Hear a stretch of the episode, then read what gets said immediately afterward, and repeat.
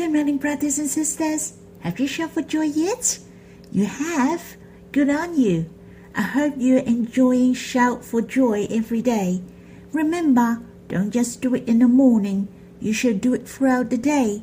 When you quiet yourself, or you shall have some standing points, then you can shout for joy. You can boast about it, for we have too many things happen on us the most, most, most worthy to shout for joy is we became Abba's dear child, and we have joined with the Lord forever. All these blessings are bought by the Lord who nailed it on the cross for us. No wonder Paul mentioned in the letter to Galatians, But far be it from me to boast. The meaning of boast is praising with pride. He boasted for nothing else but what was he boasting of? Except in the cross of our Lord Jesus Christ. He boasts of our Lord Jesus accomplished the salvation on the cross. He boasts of his cross that he became the new creation through the cross. The cross consists of many meanings. How about we boast of the cross together? The first thing I can think of the cross is the love of the Lord. So, how about we boast of the cross, which manifests fully the love of God? It's so precious. The Lord nailed it on the cross for us. It has manifest His heart fully. He pursued us fiercely. When I was a young believer, our favorite hymns were about the cross.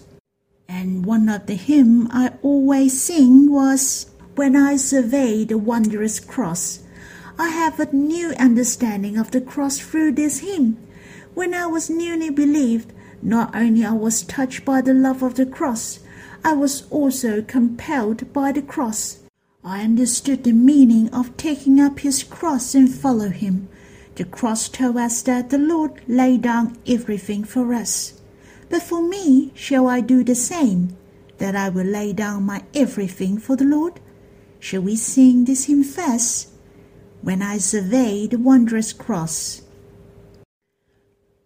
When I survey the wondrous cross on which the Prince of Glory died, my riches gain I come but lost and poor content on all my pride. Forbid it, Lord, that I should boast, save in the death of Christ my God. Oh, the vain things that charm me most, I sacrifice them through his blood. See from his head his hands, his feet, sorrow and love flow mingle down. Did such love and sorrow meet, or France compose so rich crown, where the whole rim of nature mine that were a present far too small, love so amazing, so divine, demands my soul, my life, my all. I was deeply impressed by the contents in the hymn since I was a new believed. I really enjoyed and treasured about it. The first stanza mentioned and pour content on all my pride. In fact, I was really proud in the past, but I am thinking now how glorious and treasurable is the infinite Lord, who can humble to the point that he knelt on the cross. He was despised and wounded by the people. I was ashamed by his humbleness. What shall I be proud of? In the second stanza mentioned, all the vain things that charm me most, I sacrifice them through his blood. It's true, the cross has compelled my heart since the Lord was willing to lay down everything for me. I'm willing to lay down the things which I found treasurable in the past. He is worthy for me to sacrifice all things for him. Shall we sing this hymn again? When I survey the wondrous cross on which the Prince of glory died. My richest gain I come but lost, and pour contempt on all my pride.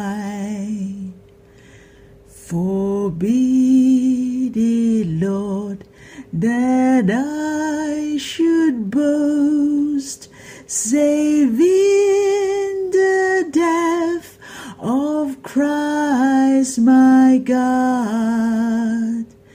Oh, the vain things that charm me most, I sacrifice them through his blood. See from his head, his hands, his feet, sorrow and love flow mingle down. Did there such love and sorrow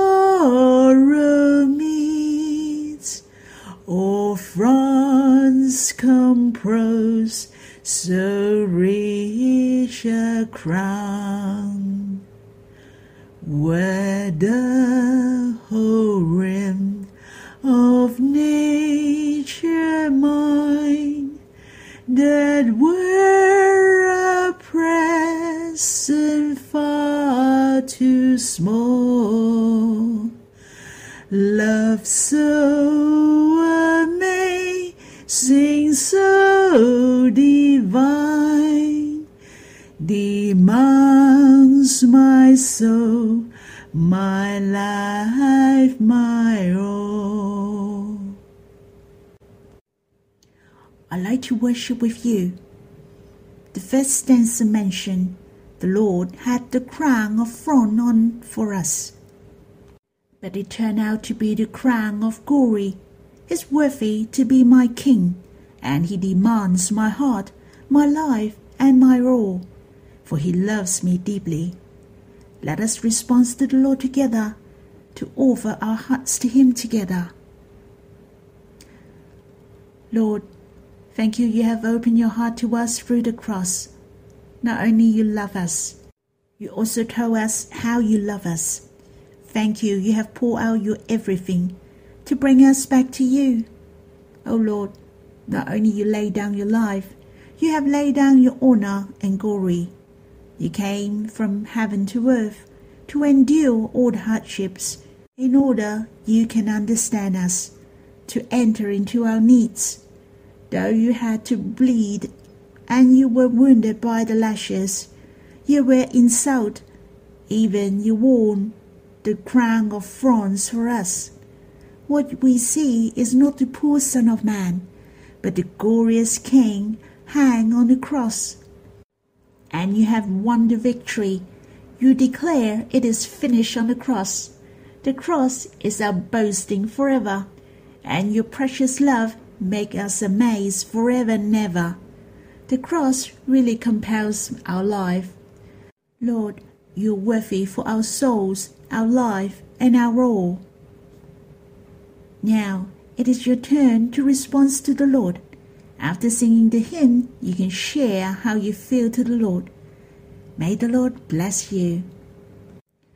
The verses I'd like to share with you is in the Gospel according to Luke, a parable shared by the Lord. This parable talked about rich men, but all he has was money only. He has neither family nor friend, but him alone. The Lord Jesus even described him as the foolish. That means he didn't know himself. He didn't know eternity. He didn't know God. He was a poor man before God, not a rich man. In what situation the Lord has shared his parable? The Lord shared his words to the crowd, and one of the men had a special request and interrupt his sermon. What was his request? He wondered if the Lord Jesus could help him and his brother to divide the inheritance. There could be some disputes. He wished if the Lord Jesus could go to intervene with their dispute, to have a fair judgment. His ultimate aim was the money. What do you think? Will the Lord help him with this rich man's troubles? That's right, the Lord didn't. The Lord Jesus refused his request, and the Lord Jesus shared his parable, and he aimed at telling the crowd for one's life does not consist in the abundance of his possessions. That meant it has nothing to do with your richness, whether your life is meaningful, valuable, brilliant, or glorious or not. Then he shared the parable of the rich fool. Let us read the verses first. It's in the Gospel according to Luke, chapter 12, verse 16 to 21. Let us read together. And he told them a parable, saying, The land of a rich man produced plentiful, and he thought to himself, What shall I do? For I have nowhere to store my crops. And he said, I will do this. I will tear down my barns and build larger ones and there I will store all my grain and my goods. And I will say to my soul, So you have ample goods laid up for many years. Relax, eat, drink, be merry. But God said to him, Fool, this night your soul is required of you, and the things you have prepared, whose will they be? So is the one who lays up treasure for himself and is not rich toward God. Here you can see the rich man was so rich that there was no space to store his crops. He had to tear down the barns and build larger ones. He had plenty to eat and spend. His way was to lay up all his goods. Was he a rich man to lay up his treasure? And he said to his soul, The things that I have possessed, wow, it takes years and years for me to enjoy. I can sit back and relax and be merry. What is the meaning of it? Will you be happy to just eat, drink, relax, and enjoy life? The Lord mentioned earlier that for one's life does not consist in the abundance of his possessions he shared this parable to tell you that for those who has this thinking is ignorant in the eye of God. In fact, your life is out of your control. What are you going to do? If God say to you, your soul is required of you today, then where will your possession goes? Let's look at this parable.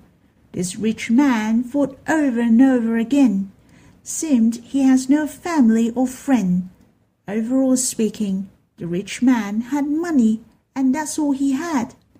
Firstly, he was foolish. He didn't know himself well. He didn't know the soul of man. He didn't know the eternal of man, and that's very poor of him. He has no friend or family. He has no God, of course.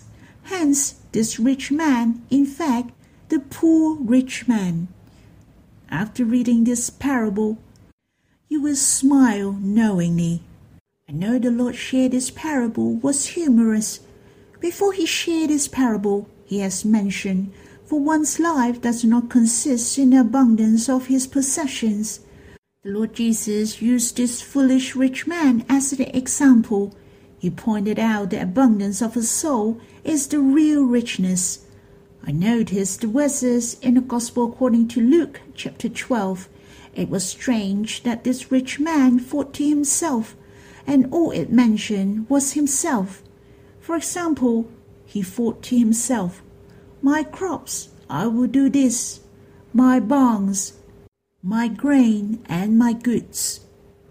And later on, he said to his soul, that means he comforted himself all his life was on his own, but nothing else.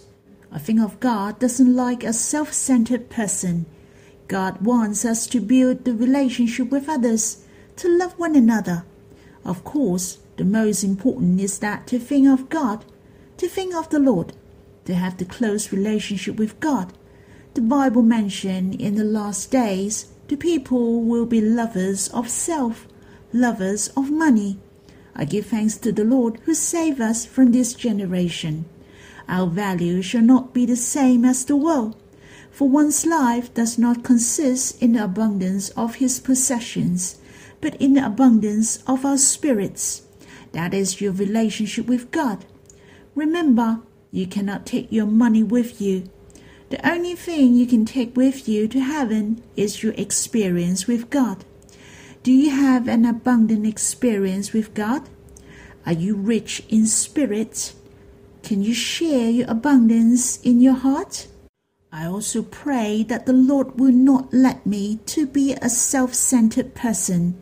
I shall care about God and his needs. I really hope that I can experience God greatly, to share with others the love of God, his plan and his will. What about you? I hope that we're rich in spirit. So, shall we worship together? And after that, we can voice out to the Lord.